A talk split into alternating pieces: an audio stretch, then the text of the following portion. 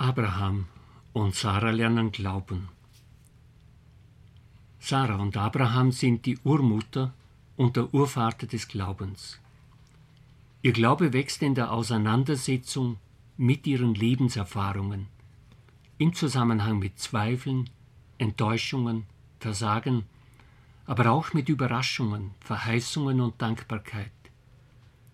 Es bleibt ein Glaube mit offenen Fragen, ein Herantasten an das Geheimnis Gottes. Jeder Podcast versucht jeweils einen besonderen Aspekt ihres Glaubens zu erschließen.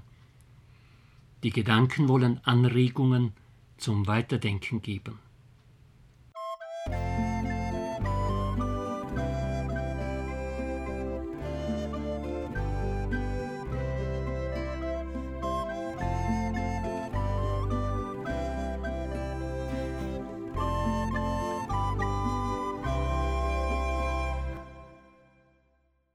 Herzlich sind Sie als Hörerinnen und Hörer der Zwischenworte gegrüßt. Ihnen wünsche ich, dass Sie vom Glauben der Sarah und des Abraham inspiriert werden. Jetzt soll uns das Thema beschäftigen, die Hingabe seines Sohnes Isaac. Viele offene Fragen haben das Leben von Abraham und Sarah begleitet. Oft wurden sie bis an die Grenzen des Menschlichen gefordert. Sie wurden immer wieder auch reich dabei beschenkt.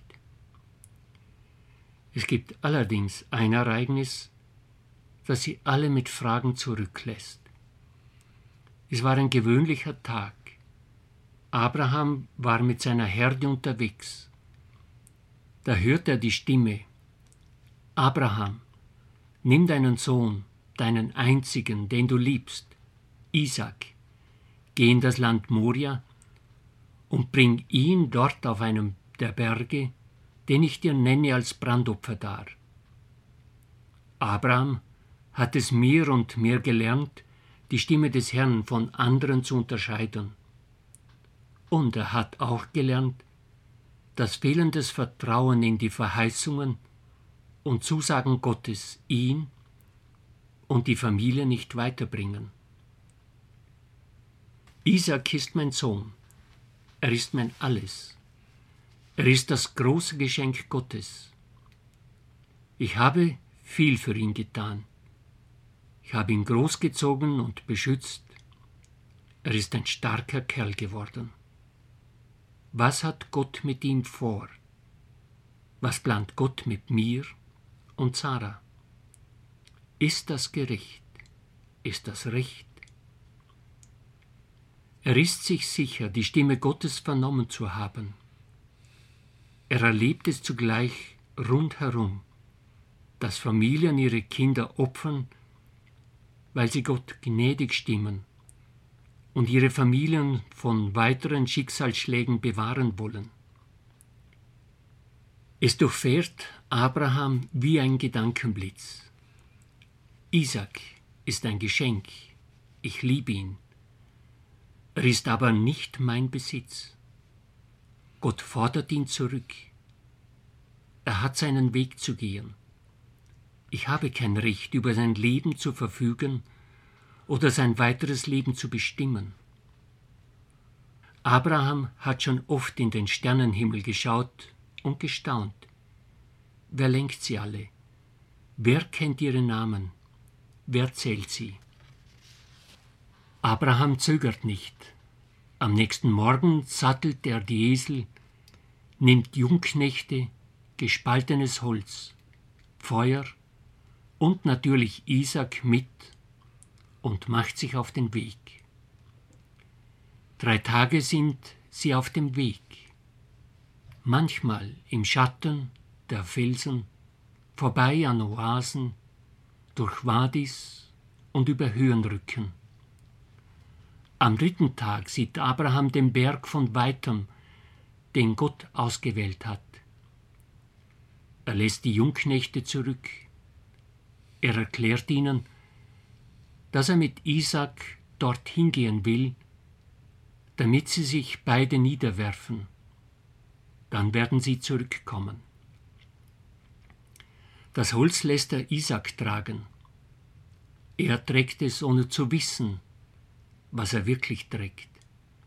Oft tragen Menschen Lasten, ohne zu wissen, weshalb, wozu, wofür. Isaac traut seinem Vater ganz und gar. Er war ihm ein guter Vater. Das Messer und das Feuer trägt Abraham selbst. Diese Dinge dürfen jetzt nicht verloren oder ausgehen. Abraham und Isaac sind miteinander einen weiten Weg gegangen. Isaac unterbricht die Stille. Wo ist das Lamm für das Brandopfer? Schon lange hat Abraham auf diese Frage gewartet. Er hat genau überlegt, wie er antwortet. Weder Gott noch Isaac will er verraten, beziehungsweise ihnen Falsches sagen. Gott sucht sich das Lamm für das Brandopfer aus. Isaac ist zufrieden und staunt erneut über die Gottergebenheit seines Vaters. Festen Schrittes geht er weiter mit ihm. Angekommen am Ort, den Gott genannt hatte, baut Abraham einen Altar. Dann schichtet er das Holz darauf, bindet seinen Sohn, legt ihn auf den Altar und holt mit dem Messer aus. Abraham arbeitet entschlossen, was sein muss, muss sein. Für Isaac geht alles so schnell, dass er nichts mehr begreift. Keine Gegenwehr, sein Leben und seine Zukunft sind in der Hand eines anderen. Da kommt wieder die Stimme aus einer anderen Welt. Ein Engel ruft, Abraham, Abraham. Abraham erschrickt. Es holt ihn aus seiner Welt, aus seinem Denken und Vorhaben heraus.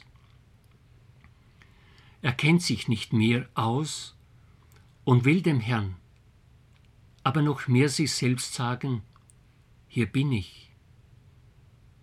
Der Engel spricht weiter, streck deine Hand nicht gegen den Knaben aus und tu ihm nichts zuleide. Ich weiß nun, dass du Gott fürchtest. Der Schreck hat Abraham aus seiner Welt geholt. Der Schreck wird für ihn zu einem Wendepunkt. Es wandelt sich sein Glaube. Gott will keine Menschenopfer. Er will, dass mein Sohn Isaac lebt, dass er gut lebt, dass er in Freiheit lebt, auch frei von mir. Gewandelt hat sich auch seine Beziehung zu Isaac. So sehr ich ihn liebe, ich muss ihn ziehen lassen. So schwer es mir fällt, er hat meinen Segen. Es mag für manche Zufall sein, für die beiden ist es ein Zeichen Gottes. Gerade just in dem Moment, wo das alles geschehen ist, verfängt sich ein Witter im Gestrüpp. Hat Gott für sie das Brandopfer ausgesucht? Abraham und Isaac bringen den Witter als Brandopfer dar. Sie geben dem Ort den Namen Der Herr sieht. Gott hat sie gesehen. Abraham und Isaac erkennen, dass Gottes Sehen viel weiter und tiefer ist als ihr Sehen und Verstehen, dass Gottes Sehen sie zu Sehender macht.